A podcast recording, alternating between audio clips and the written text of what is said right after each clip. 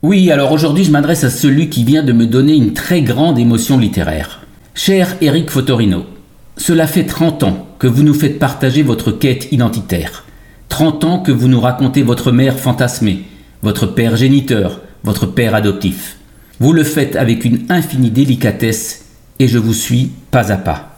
Vous venez de nous livrer la dernière pièce manquante, le portrait solaire et douloureux de votre mère. Elle avait 17 ans lorsqu'elle vous a mis au monde. C'est le titre de votre livre, 17 ans. Pour ceux qui nous écoutent, permettez que je lise quelques lignes de votre ouvrage.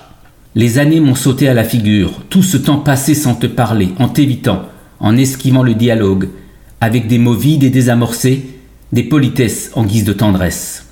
Voilà, j'arrête là, car j'ai à nouveau les larmes aux yeux. Bien sûr, vous parlez de votre mère, mais vous parlez de toutes les mères, de toutes nos mères. Vous nous secouez dans nos univers de référence, vous nous ouvrez les yeux et les cœurs. Et c'est bien en cela que votre livre est une œuvre. Je sais que vous avez passé des années à ne pas l'écrire, puis des années à l'écrire. De vos noms dits avec votre mère, vous avez même fait onze versions, avant d'oser les dévoiler. Cher Éric Fotorino, je suis encore dans l'émotion pénétrante après ce récit de renaissance, de parcours et de liens. Je suis dans les vibrations de mon âme par la grâce de vos mots d'amour à votre mère. Et dès que j'aurai terminé cette lettre pour vous, j'irai voir la mienne.